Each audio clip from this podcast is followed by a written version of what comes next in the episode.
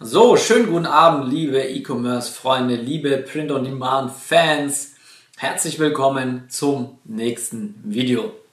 So, dieses Video habe ich im Endeffekt gemacht, weil ein Bekannter von mir, der sich bis vor zwei Wochen immer noch nicht von mir bekehren lassen wollte, jetzt hat er sich bekehren lassen, bis vor zwei Wochen immer noch versucht hat, ich betone versuchen, mit E-Commerce ähm, erfolgreich zu werden und zwar im Speziellen mit Dropshipping. Okay? Und Dropshipping funktioniert heutzutage einfach nicht mehr und vor allem erst recht nicht so, wie die ganzen Leute ähm, versuchen, E-Commerce mit Dropshipping zu machen. Ja, was ist der Punkt? Erstens mal Leute, die neu im Print-on-Demand-Bereich sind und ursprünglich aus dem, aus dem Dropshipping-Bereich kommen, schreiben mich meistens an und fragen mich, hey, soll ich am besten einen Nischen-Store machen, soll ich einen General Store machen oder soll ich einen One-Product-Store machen? Okay?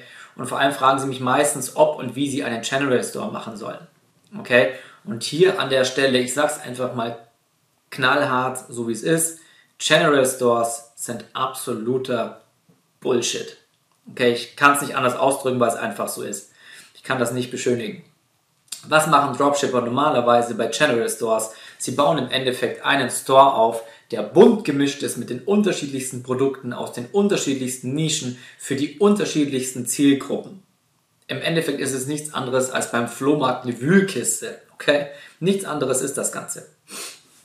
Und wieso machen sie das? Weil sie dann im Endeffekt die einzelnen, die einzelnen Produkte, die in diesem ähm, General Store drin sind, testen und dann denken, okay, wenn eins davon irgendwie besser funktioniert, dann nehme ich das aus dem General Store raus und haus in den anderen Store rein und macht dann vielleicht einen Nischenstore draus. Okay? Und das funktioniert natürlich nicht. Überleg mal, dir wird eine Anzeige ähm, ausgespielt für Fußbälle. Du bist ein absoluter Fußballfan. So, jetzt klickst du auf diese Werbeanzeige und wirst weitergeleitet auf einen Store, wo es neben Fußbällen gibt es irgendwie, es gibt Regenschirme, es gibt Toilettenpapier, es gibt Schränke, es gibt ähm, keine Ahnung, was es noch gibt, es gibt äh, Fotokameras und so weiter.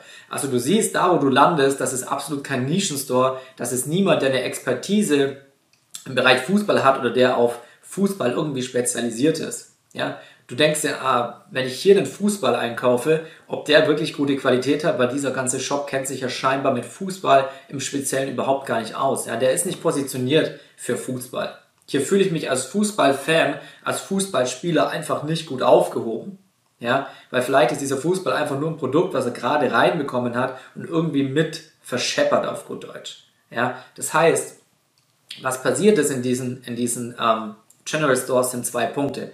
Erstens mal, der Kunde fasst überhaupt kein Vertrauen.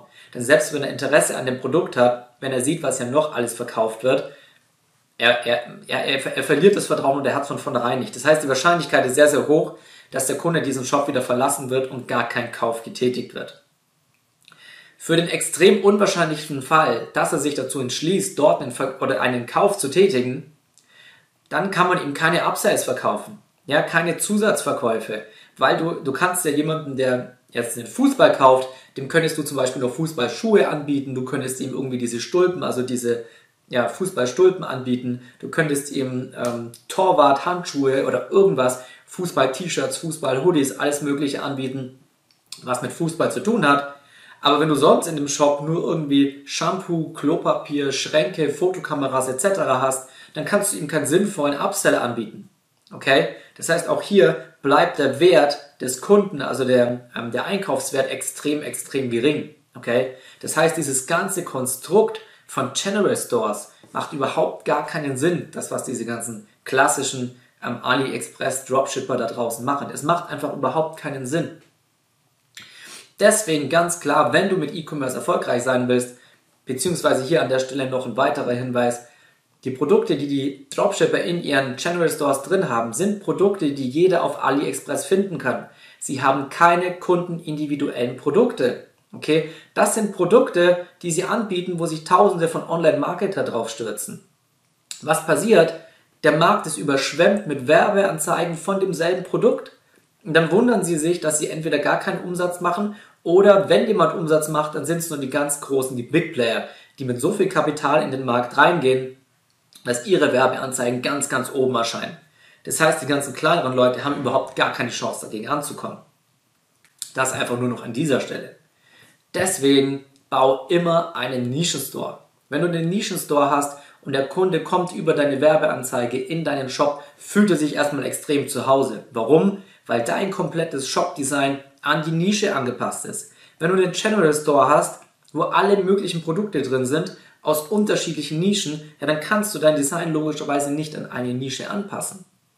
Bedeutet, wenn der Kunde in deinen Nischenstore reinkommt, fühlt er sich automatisch wie zu Hause. Er sieht irgendwie, wenn wir beim Beispiel Fußball bleiben, du hast ein Logo, das hat mit Fußball zu tun, du hast eine Domain, die hat mit Fußball zu tun, du hast ein Shop-Design und Farben da drin, die haben mit Fußball zu tun, du hast Kundenbewertungen mit Bildern drin, äh, mit den entsprechenden Produkten, die die äh, Kunden verwenden, die haben mit Fußball zu tun. Der Kunde weiß, das ist mein Shop, das ist meine Nische, das ist meine Leidenschaft, hier fühle ich mich wie zu Hause. Und das ist extrem, extrem wichtig. Das hast du bei Channel Stores eben nicht.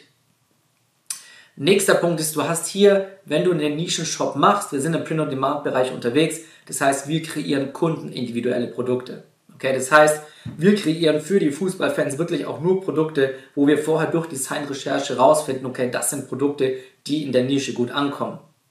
Und wenn wir dann nochmal zusätzlich testen, was kommt besonders gut an, was kommt schlechter an, kreieren wir Designs, die immer mehr in diese Richtung gehen, die eben gut verkauft.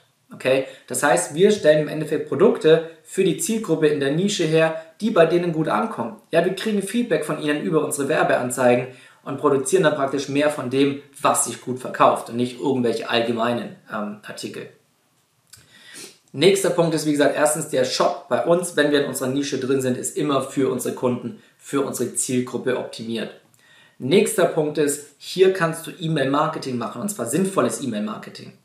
Wenn du einen General Store hast, dann hast du, wenn überhaupt jemand einkauft, hast du eine Liste von Kunden. Der eine interessiert sich für einen Fußball, der andere für eine Kamera, der andere für einen Schrank, für was auch immer.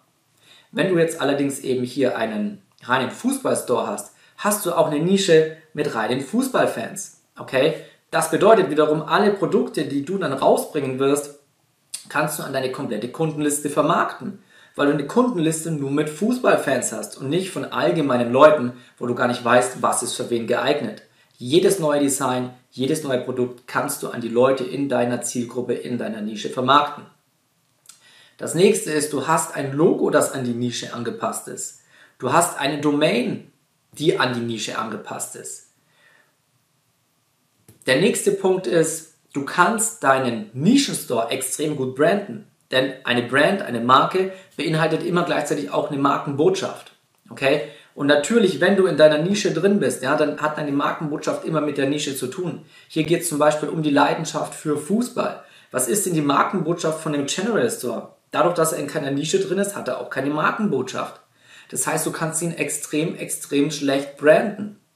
Ja, und nur wenn du äh, gebrandet bist, dann entsteht irgendwann auch die Mund-zu-Mund-Propaganda, okay? Denn wenn du in der Nische unterwegs bist, Leute, die ähm, Teil deiner Zielgruppe sind, okay, die treffen sich auch untereinander. Fußballfans treffen sich untereinander. Wenn also mehrere Leute deine Designs tragen und sich bei diesen Nischen treffen, sage ich jetzt mal treffen, und dem einen gefällt das Design, das der andere anhat, und er fragt ihn, wo hat er denn das her? Ja, dann beginnen sich die Leute von deinem Shop zu erzählen. Okay? Und das funktioniert bei dem General Store wieder nicht, weil er eben nicht diese leidenschaftliche Nische ist. Das heißt, es wird auch keine Mund-zu-Mund-Propaganda entstehen. Und vor allem heutzutage ist Branding nochmal viel, viel wichtiger. Genau deswegen, weil so viele 0815 nicht gebrandeten ähm, Pseudo-Dropshipping-Shops eben da draußen unterwegs sind. Und wenn du nicht gebrandet bist, dann hast du einfach heute keine Chance mehr. Die Leute wollen Vertrauen haben und Vertrauen entsteht immer bei gebrandeten Shops bzw. bei Marken.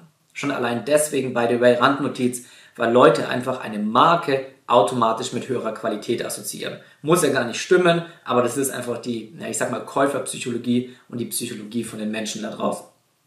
Deswegen hier ganz klar der Hinweis an dich, mach nicht den Fehler, versuch es nicht mit einem General Store, mit dem klassischen Dropshipping.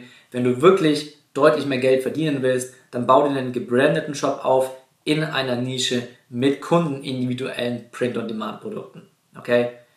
Wenn du nicht weißt, wie das Ganze geht, schreib mir gerne eine Nachricht bei Instagram Bastian Hook. Schreib mir auch gerne in die Kommentare rein, wenn du zu ganz bestimmten Themen Videos haben möchtest.